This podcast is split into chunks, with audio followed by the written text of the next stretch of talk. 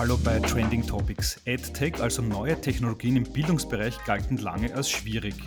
Doch das Unicorn Go Student hat in Österreich die Wahrnehmung verändert und deswegen gibt es auch hierzulande immer mehr Erfolge in der EdTech-Branche zu vermelden. Heute zum Beispiel die Finanzierungsrunde des Wiener Startups eSquirrel, das die Fahrtenlehrbücher mit digitalen Spielereien aufpeppt. Und dazu begrüße ich jetzt recht herzlich den Mitgründer und CEO von eSquirrel, Michael Maurer, im Podcast. Hallo Michael. Hallo Jakob, freut mich, dass ich da bin. Genau, ich habe in der Anmoderation versucht, ganz kurz zu erklären, was eSquirrel macht, aber du kannst es wahrscheinlich viel besser als ich beschreiben. Ähm, also was bietet sie an? Also im Prinzip muss man sich jetzt vorstellen, es ist ja heute wieder durch die Medien gegangen, diese ähm, Offensive, dass da Schüler Laptops bekommen oder Tablets bekommen, die ist total hinten nach. Wir haben noch immer keine Laptops an Schulen wirklich, wir haben kein WLAN.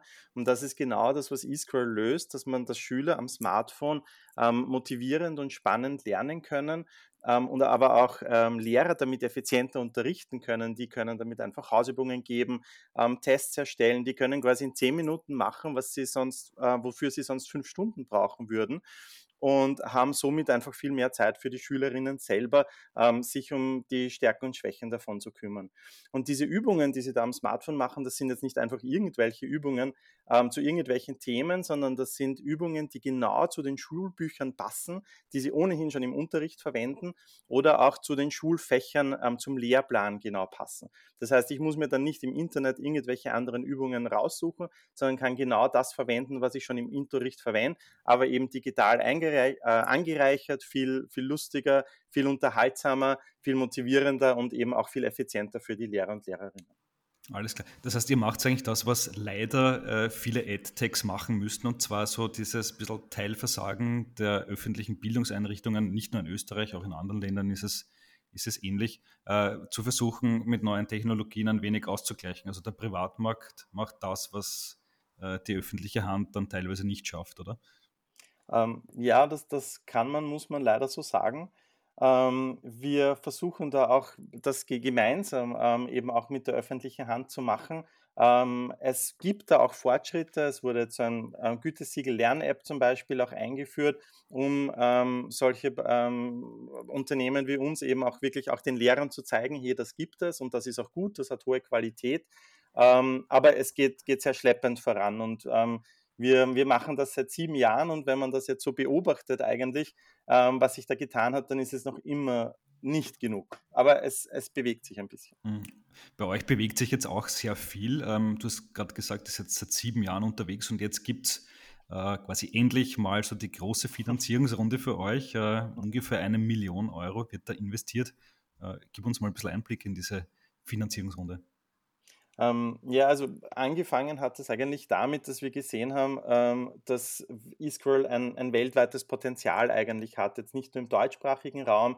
Wir waren mit einigen Initiativen zum Beispiel in Südkorea, ähm, haben dort mit südkoreanischen Schulbuchverlagen gesprochen und wir wussten da am Anfang gar nicht, ähm, brauchen die das auch oder nicht? In Südkorea denkt man oft, das ist ja schon ein hochtechnologisiertes Land, da unterrichten vielleicht eh schon Roboter in, in den Klassen, aber dem ist halt nicht so. Dort die Schulbuchverlage stehen auch vor den gleichen Herausforderungen wie bei uns und auch das, das staatliche Schulsystem ähm, und, und dadurch haben wir eben gesehen, dass das ein, ein weltweiter Markt ist, der sich da auftut.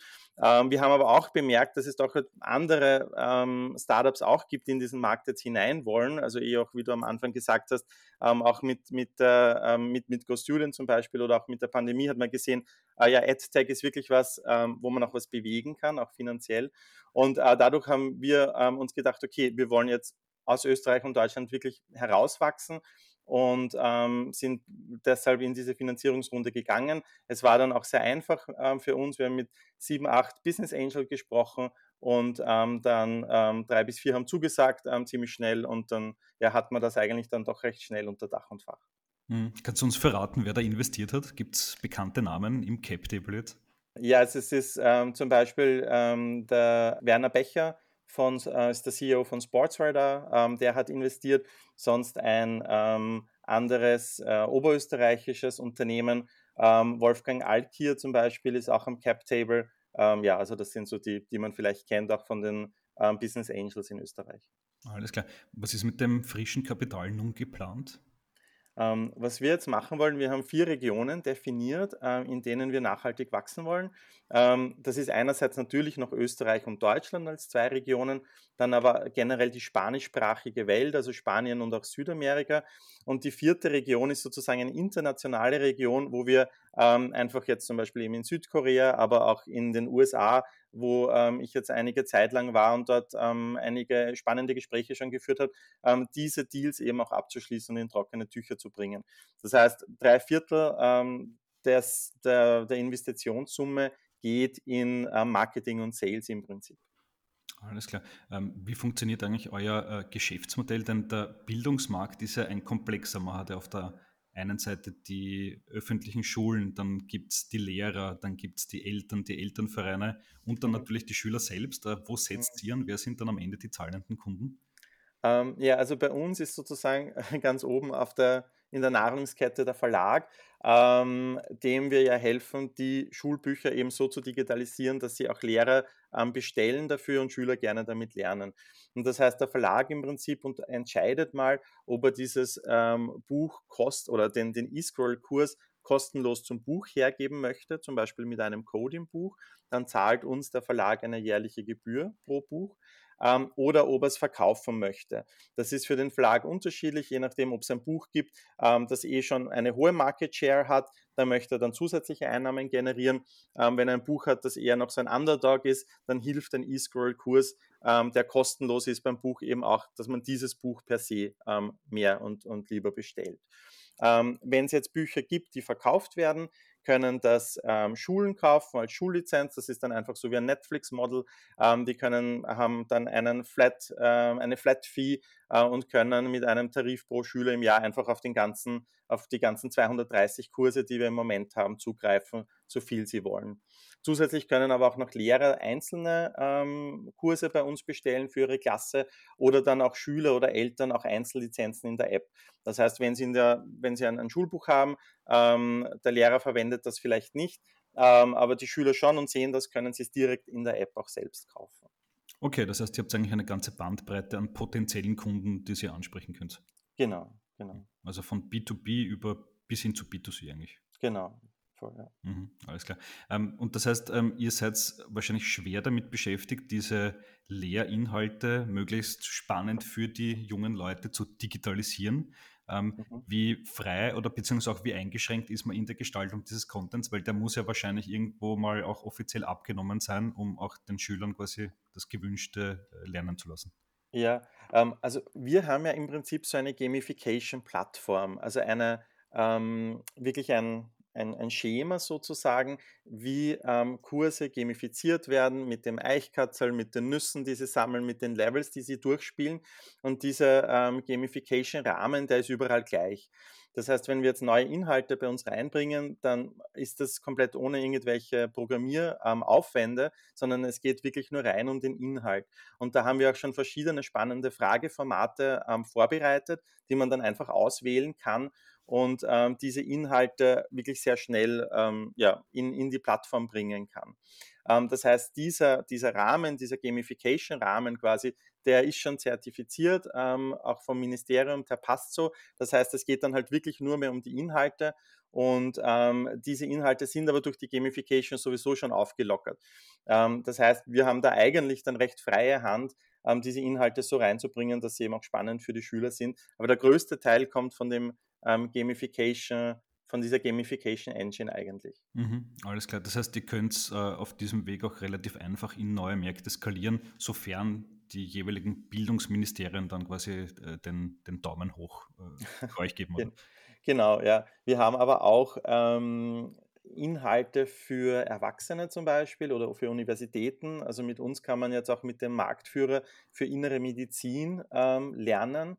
Das ist der ähm, Dr. Herold quasi, hat aber nichts mit der Herold-Suchseite zu tun, sondern dieser Herold steht bei, bei allen Ärzten seit 20 Jahren ungefähr in den Regalen und seit 20 Jahren wird damit ähm, für diese Prüfung gelernt. Und ähm, auf diese Prüfung kann man sich jetzt mit 6000 Aufgaben eben auch mit eScroll gut vorbereiten. Und ähm, das heißt, da in diesem Sektor ist man dann wenig auch von den staatlichen Vorgaben abhängig und kann einfach auch viel schneller äh, in diesen Erwachsenenbereich hineinwachsen. Mhm. Ähm, was wir auch machen, äh, sind noch Onboarding- und Weiterbildungslösungen für Unternehmen. Das heißt, man kann unsere Plattform, so wie, ist, wie sie ist, white labeln, ähm, mit anderen Farben, mit anderen Texten, mit anderen Collectibles. Bei uns sozusagen in der Standard-App sammelt man ja diese Nüsse. Ähm, aber wenn wir jetzt ähm, Onboarding in einer Bäckerei machen, dann wäre es da ähm, zum Beispiel gut, Kipferl zu sammeln oder an einem Flughafen am Reisekoffer zum Beispiel. Und ähm, das bieten wir eben auch an und da sind wir auch im ähm, Onboarding- und Weiterbildungsbereich im Unternehmerischen einfach auch viel freier als jetzt im regulierten staatlichen. Mhm, okay. Und jetzt gibt es eine ganze Reihe von äh, neuen Technologien, die quasi so im Jahresrhythmus aufpoppen vielleicht schon wenig äh, länger im Gerede. Augmented Reality, Virtual Reality hat sich jetzt immer noch nicht ganz durchgesetzt. Siehst du mhm. diese beiden Dinge im E-Learning-Bereich als zukunftsträchtig an? Ähm, also ich sehe sie im Moment und im Moment würde ich so sagen, so für die nächsten zehn Jahre vielleicht als, als nice to haves, mhm. ähm, dass man damit doch einige Dinge ähm, leichter machen kann, leichter verständlich machen kann, ähm, geometrische Figuren zum Beispiel sehen kann durch eine ähm, VR-Brille oder ähm, auch an, an, Orte hin, wo ich vielleicht sonst nicht so leicht hinkomme. Aber es ist eben die große Frage der Ausstattung. Wir tun uns ja jetzt schon schwer, die Laptops an die Schulen zu bringen. Wie sollen wir dann solche VR-Brillen irgendwie in die Schulen bringen, sodass das jedes Kind auch hat und verwenden kann? Ähm, also ich sehe das so ein bisschen als Zuckerl, als Draufgabe, aber jetzt nicht als tragende Säule, zumindest nicht für die nächsten Jahre im, im schulischen Bereich. Hm, okay. Ähm, du hast es schon eingangs erwähnt, ihr macht das jetzt seit mittlerweile sieben Jahren. Das heißt, da braucht man ordentlich Puste, um das auch durchzuhalten am Ende. Äh, was hat dich anfangs dazu gebracht, in, in den EdTech-Markt zu gehen, der vor sieben Jahren wahrscheinlich noch viel schwerer ausgesehen hat als heute? Ja, ähm, also generell war so ein bisschen die Vorstellung, ähm, ich habe Nachhilfe gegeben, ich habe auch privat ähm, einen Slowakischkurs gehalten zum Beispiel und habe mir dann überlegt, so, wie ist das eigentlich, äh, wenn man so vor 20, 30 Jahren ähm, in einem Klassenzimmer einschlaft und dann jetzt aufwacht und sich umschaut und schaut, hey, was hat sich da eigentlich geändert? Und, und irgendwie muss man äh, feststellen, fast gar nichts. Also statt einem Overhead-Projektor gibt es jetzt vielleicht einen Beamer, ähm, statt VHS-Kassetten schaut man sich vielleicht YouTube-Videos an, aber ist das wirklich alles? Da kann man ja, da lasst man so viel mit äh, liegen eigentlich, was man mit Digitalisierung verbessern könnte. Wir wollten jetzt nie den Lehrer ersetzen oder eben einen Roboter in die Klasse schicken, aber ähm, da gibt es ja ähm, Daten, ähm, die, die man, die, die, die Schüler beim Lernen ähm, einfach hinterlassen, quasi haben, zu sehen, wow, das kann ich noch nicht und da kann man ihnen helfen und so weiter. Und ähm, das, das lässt man einfach alles liegen. Und auch die Begeisterung halt für Smartphones von den Kindern, die sind ja sowieso sehr viele Stunden am Tag am Smartphone und warum nicht damit was Sinnvolles machen. Und, und das war so die, der, der initiale Gedanke eigentlich.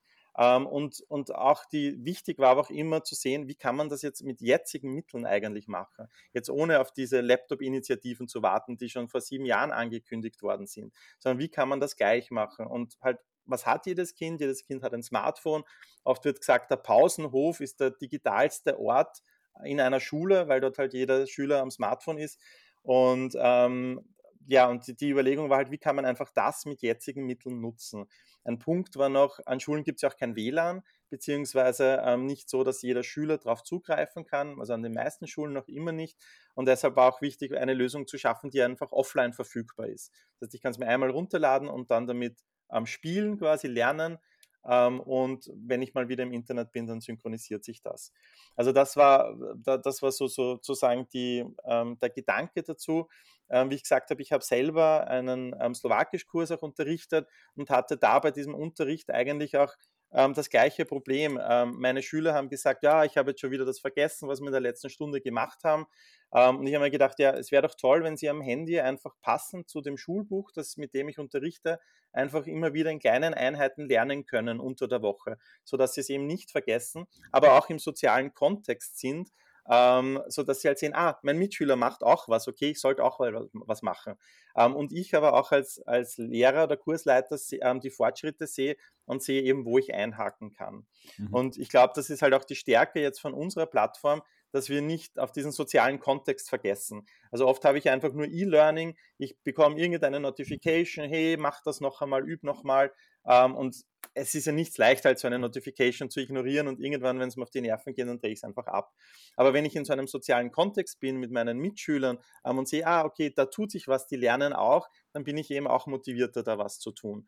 Und ähm, ja, das war so der Grundgedanke. Eigentlich dachte ich damals, sowas muss ja schon geben, habe das gesucht und gegoogelt, habe das aber nirgends gefunden ähm, und bin dann zu den ersten Schulbuchverlagen gegangen und habe gefragt, ob das für sie interessant wäre. Ja, und so hat das begonnen. Hm, okay, das heißt, man redet heute im EdTech-Bereich gar nicht über AR, VR und, und andere neuen Technologien, sondern eigentlich um über sehr basic Sachen, also äh, Offline-Features, Digitalisierung von Content, uh, Social Features eigentlich was anderswo schon selbstverständlich ist im Entertainment-Bereich und so weiter. Aber das kommt jetzt mal zuerst in die Schule und dann irgendwann einmal äh, kommt dann das ganz äh, aktuelle brandneue Tech dazu.